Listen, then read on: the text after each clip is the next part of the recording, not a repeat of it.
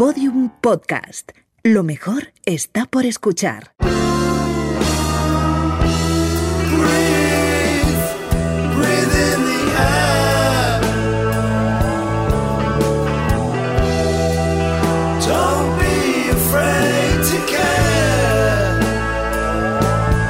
La redada.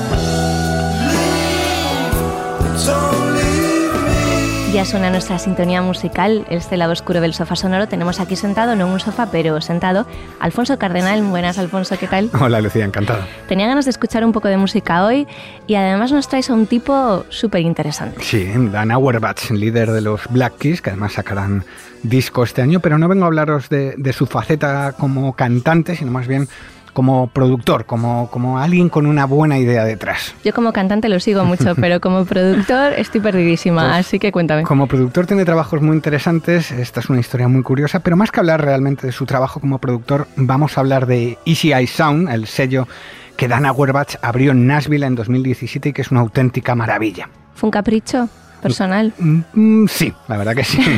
Decía el músico que si le preguntasen a su contable si era un proyecto viable o un capricho se reiría bastante, pero era algo que necesitaba hacer. Es un capricho en realidad porque se compró un call center y lo reconstruyó entero, cuidando todos los detalles.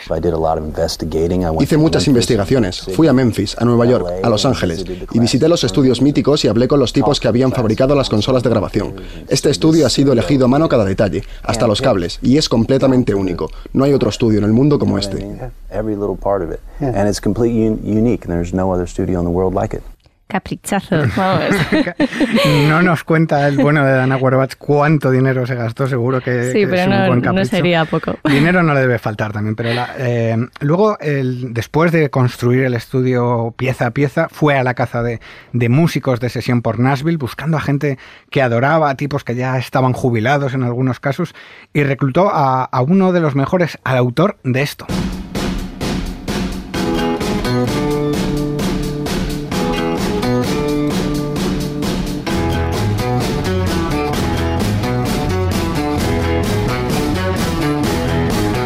Este es Billy Sanford, bueno, es Roy Orbison el que canta, pero es eh, Billy Sanford, que fue reclutado como músico de sesión de ACI Sound. Auerbach reformó el estudio, se compró todos los juguetitos retros y nuevos que encontró y que quiso, y dio forma a su proyecto con una idea. No creo que haga un trabajo de conservación musical. Todo lo que hacemos es nuevo. No grabamos viejas canciones. Hacemos temas originales. Quiero hacer algo de lo que me sienta orgulloso y se parezca a los discos que amo, los discos que quiero escuchar el resto de mi vida. Bueno, ¿y cuáles son esos discos? Pues en estos cuatro años ha grabado una decena de álbumes y la verdad es que la mayoría de ellos a mí me parecen fascinantes. Vamos a comenzar con este tipo, Robert Finlay.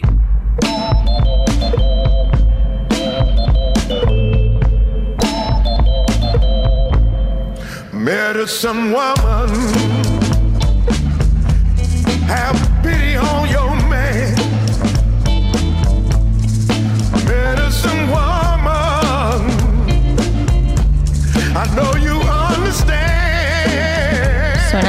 Este Robert Finlay, ¿quién es exactamente? ¿De dónde sale? Pues es un veterano músico ciego con una vida surrealista que había debutado tarde, en 2016, con un disco de blues. Auerbach lo escuchó, le encantó y le contrató para grabar la banda sonora de una novela gráfica que había hecho un conocido suyo. En el estudio se entendieron tan bien que Auerbach pues fue abriendo el cajón y fue sacando canciones, temas suyos que no había grabado y de aquellas sesiones salió Going Platinum, un disco maravilloso que a mí me encanta, me compré cuando salió. Luego eh, se fueron juntos de, de gira y le fue tan bien al bueno de Finlay que acabó como jurado de American Got Talent y este mes de mayo se espera su segundo disco, Initial Sound. Así que bueno, el bueno de Auerbach ha lanzado muy bien la, la carrera de, de este músico. En Easy Eye Sound tienen también a bastantes chicas, ¿no? Y muy buenas. Auerbach había producido ya bastantes mujeres, artistas geniales como Valerie June, Lana del Rey o, o Pretenders, eh, Jessica Lea Mayfield, también una chica que me encanta. Y en su sello ha sacado a dos mujeres tremendamente fascinantes. Una de ellas es Shannon So, de la banda Shannon and the Clams, con la que ya habían colaborado también. Pero en 2018 Auerbach tuvo una idea, la convenció para grabar en su estudio con sus músicos y con canciones escritas a medias un disco que se llamó Shannon in Nashville, un trabajo del estilo del mítico Dustin Memphis al que dedicamos un sofá sonoro hace poco, una joya que suena así.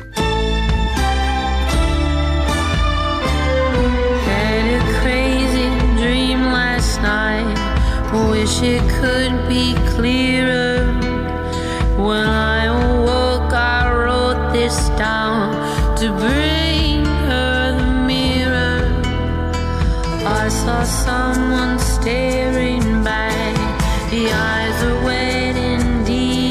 Menudo bozarrón, le van buenas voces a Dan, ¿no? Sí, sí, en sí, busca de talento. Este vamos. disco es, es una salvajada. Este Shannon in Nashville, de hecho, me encantaría dedicarle un sofá sonoro algún día. Lo que pasa que me parece que Shannon and the Clams todavía no tienen ese renombre, pero el disco es fascinante, de- del estilo muy clásico, además. Sí, ese estilo de grabar discos inspirados en clásicos le ha funcionado muy bien, ¿no? Sí, t- tiene también otras formas. Auerbach cree mucho en, en los músicos, pero también en la magia ¿no? que surge cuando se ponen a, a trabajar juntos, algo que es lo que sedujo a, a Billy Sanford, el creador de, de ese riff de Pretty Woman, como contaba en un reportaje de la PBS. Main thing is all the players are here. Uh, La clave es que todos los músicos están juntos. No se hace eso de tocar la guitarra en Nashville y mandársela a un ingeniero en Los Ángeles. Creo que así se pierde el latido de un disco si no tienes a todo el mundo tocando a la vez.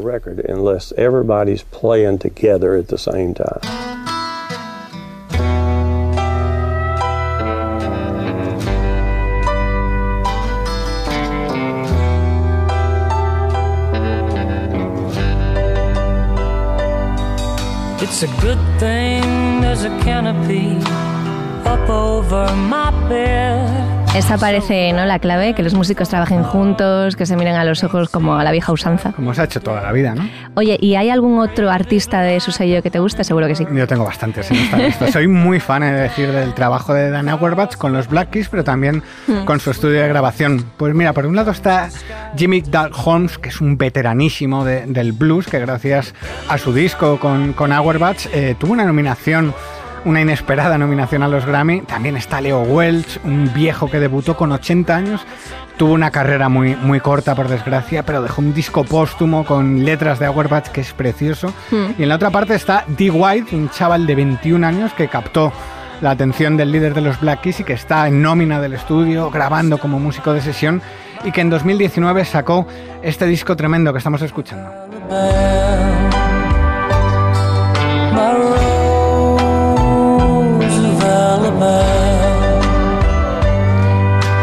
21 años tiene este. no lo parece por la voz. Y de aspecto tampoco, ¿eh? parece un Sí. señor de 40 y tantos, ¿no? Ostras. Oye, es muy curioso esto que está haciendo el líder de los Black Keys porque además en su estudio grabó sus últimos discos, ¿no? Del dúo. Hombre, ya que se ha sacado el capricho, ¿no? Hombre, De- se ha gastado que- la pasta, hay que amortizarla. Grabó el Larry Rock de hace unos años y ahora Sí. Está grabando el, nuevo que saldrá este mes de mayo, junio, con, con versiones de, de blues, que es el género que ha movido siempre a Patrick Conley y a, y a Dan Auerbach como dúo. Y están haciendo un discazo, ha salido un adelanto y tiene una pinta tremenda. Sí, ya lo escuché. Oye, entonces Dan es productor, dueño del sello, tocan las canciones, es coautor de muchas de ellas. Es, lo hace todo, ¿no? O sea, es un proyecto tremendo de un tipo que me parece a mí de lo más interesante de, de su generación. Tiene muchas inquietudes y sobre todo que está dando a, a, pues a gente como Didi White de Mm. 21 años, también a muchas chicas que están em- empezando y también rescatando a veteranos, músicos de sesión, pero también gente que está grabando eh, discos como Holmes o, o como el mi querido Leo Batchwells y están haciendo cosas muy curiosas, muy llamativas, en competencia con el otro gran estudio de Nashville promovido por un músico, que es el de Jack White, Mm. con el que se llaman fatal, han tenido varios Sí. incidentes, hay noticias en Rolling Stone que sigue su beef, porque Mm. tienen un pique hasta el punto de que cuando el líder de los White Stripes se, se divorció, se filtraron unos correos que hizo público su exmujer en la que decía que quería sacar al niño del colegio porque iban a la misma clase que los hijos de Dan Auerbach y no se quería sentar en las reuniones de padres al lado de él, ¿no? Y este tipo de piques de, de músicos absurdos llevados al máximo esplendor y con dos estudios chocando ah, en, en la misma ciudad, que no es muy grande, Nashville. Pique muy musical. Bueno, ¿con quién vas a cerrar el programa? Pues para mí con la que es la joya de la corona, una chica negra británica que se llama Yola, es joven, debutó directamente de la mano de Auerbach tras un buen EP editado en 2016. Con su disco de 2019 fue nominada también a los Grammys, varias nominaciones que incluyeron la de Mejor. Nueva Artista. Este año sale su segundo disco repitiendo con Auerbach. Tiene buen ojo, ¿eh? Sí, no le falta de nada. Bueno, pues eso esperamos que, que siga haciendo música. Y yo espero un sofá sonoro de los Black Keys, a ver si... Lo hicimos, Lucía. Sí, otro, otro. Otro. Venga, lo hacemos con el nuevo. Claro, uno nuevo. Eh, pues nada, Alfonso Cardenal, muchas gracias. Un placer.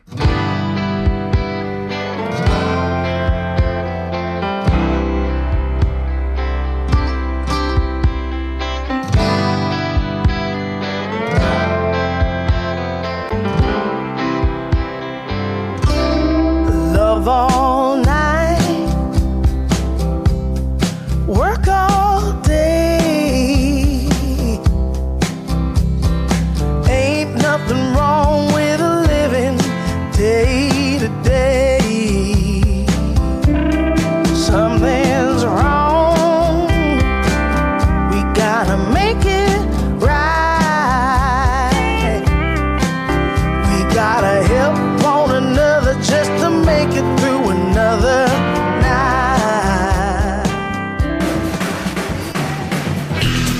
pues hasta aquí el podcast de hoy, pero antes de marcharnos, Interruptus, que ya lo siento, que está la buena de Yola aquí, esta muchacha, cantando con esa voz tan prodigiosa, y llego yo con esta voz bastante menos prodigiosa a cerrar esta redada. Pero bueno, en fin, no me voy a sentir culpable por hacer mi trabajo. Yola hace su trabajo, yo hago mi trabajo. Mm, Lucía hace su trabajo, Alfonso hace su trabajo, Juan hace su trabajo. Aquí cada uno... Es que tenemos que comer. Esto es así. Así que nada, venga, va, circulen, circulen, venga, venga, venga, venga. Un saludo de Lucía Taboada, Juan López y Juan Aranaz. Adiós. Todos los episodios y contenidos adicionales en laredada.com. Síguenos en Twitter arroba redada y facebook.com barra laredada podcast.